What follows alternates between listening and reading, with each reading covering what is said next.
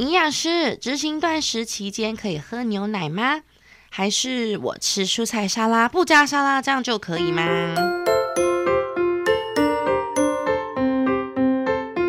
欢迎收听真亚健康新干线，我是营养师 Ricky。大家好，我是白白。今天这集我们要讲的是断食状况剧三，就是断食期间可以吃什么呢？其实执行断食真的会遇到很多的诱惑，有时候大家都会私讯营养师来探测底线，问说到底可以吃什么，然后什么是绝对不能吃的。哎，超常收到这样的私讯，去演讲的时候也有很多民众会来问这个问题。那在回答这个问题之前呢，先给大家一个大观念：断食的定义就是不能摄取任何有热量的食物来进去身体里面，要让我们的胰岛素呢维持在低水平，不能够有波动。所以只要有热量。或者会影响胰岛素的食物，我们都是不能够吃的哦。哇，这样听起来很困难呢。所以如果我在执行断食期间呢，我究竟可以喝什么啊？其实我们在断食期间呢，我会建议就喝水、气泡水、茶类、咖啡、苹果醋、柠檬水，还有白开水，就是一定要喝的啊。无论有没有断食呢，都一定要喝水。唯一要注意的呢，是断食期间不要喝大量的水，否则呢会造成血中的电解质被稀释。如果我真的喝了呢？如果被稀释了，会怎么样啊？如果你不要一口气喝大量的水的话，基本上你的身体的电解质不会有太大的状况。但是因为你在断食期间，你已经不能够吃任何的食物了，所以你的微量元素一定是会是缺乏的。这个时候呢，你在喝大量的水，在短时间之内，你的血液中的钠离子啊、钾离子都可能会被稀释，可能会造成我们的水中毒，就是所谓的低血钠症。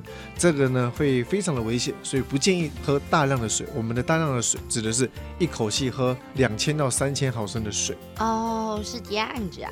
那可是白开水又没有什么味道，喝久了其实会很腻耶。嗯，所以我刚刚有讲嘛，我们除了白开水以外，还有很多个选择啊，你可以试试看气泡水。柠檬水或者是苹果醋，像我们的气泡水里面呢，其实就是二氧化碳加水了，而且里面呢还会有一点矿物质，所以断食期间可以喝气泡水是没有问题的，而且喝气泡水非常的过瘾。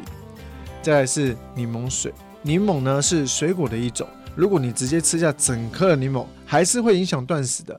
但如果你只吃一两汤匙的柠檬汁加入水中，我觉得这是没有关系的，因为热量非常非常的低。而且呢，富含了维生素 C、钾、抗氧化物，而柠檬的味道呢，还能够减少饥饿感，并且促进饱足感。所以断食期间，如果你会容易饿的朋友们，我会建议你可以喝看看我们的柠檬水。哦，那如果是苹果醋嘞，还有一个苹果醋没有跟大家介绍到。哦，如果像苹果醋，我也很喜欢喝。苹果醋热量呢是几乎低到可以忽略不计的哦。那我们每次呢可以喝五到十毫升。其中的醋酸成分可以改变身体的 pH 值，使身体处于酸性和酸性的环境呢，又可以促进矿物质的吸收，这在断食期间非常的重要，可以间接的让我们的矿物质吸收率大大的提升。那我想再问一下 Ricky，喝茶跟咖啡的话要注意什么呢？因为其实蛮多上班族他们就是早上一定会一杯咖啡嘛，想来帮他们提问一下。的确，喝茶跟咖啡的人还蛮多的，然后断食。去喝茶跟咖啡的也不是说是少数了，所以这一类的人会有非常多的疑问。那像第一个茶类，其实对于我来讲，我认为任何的茶类都是可以喝的，不管是红茶、绿茶、乌龙茶、玉米须茶，只要是你喜欢喝的茶都可以。前提是你确保这些茶只有用热水来去冲泡，没有额外的呢去添加糖啊或者是奶油都可以哦。所以就是要喝无糖茶就对了。而且呢，茶汤里面呢还会含有儿茶素。它属于一种抗氧化的物质，加上茶类也具有促进脂肪燃烧的功效，所以建议想喝饮料的时候可以改喝成茶，但是不建议还是完全的去取代我们的水分哦。再来是我们的咖啡，黑咖啡呢其实也都是可以喝的，虽然含有极低极低的热量，但是几乎可以被忽略不计的，因为一整杯只有二到四大卡而已。但是啊，建议一天只喝一杯咖啡就好了，因为里面呢可能会含有大约两百到三百毫克的咖啡因。而咖啡因呢，会刺激我们的压力荷尔蒙皮质醇，间接的呢引起我们的血糖上升，进而呢造成我们胰岛素上升，而中断我们的断食的效益。所以呢，咖啡可以喝，但是以一杯为限。如果真的怕精神会不好，其实呢，我们可以补充一些保健食品类的，像是可以吃张志红景天，或者是我们的 B 群，对于我们的提神都有不错的功效。那我想询问一个问题哦，如果有正在服用药物或是保健食品的朋友，还可以执行断食吗？像一些人可能他有长期吃可能血压药啦或什么药的，那他在这部分有需要注意什么吗？关于这个问题呢，我有一个准则哦，就是我们要以健康为主。假设呢你的身体没有吃药会发生危害，那请你以吃药时间为主。但是啊，通常吃药跟断食是没有冲突的，因为一般的药物都需要饭后吃。而你吃药的时间呢，刚好就会落在断食的期间，所以第一个服用药物的建议呢，我建议两个做法给观众朋友来去参考一下。一个呢是询问医生，这个药呢可不可以空腹吃？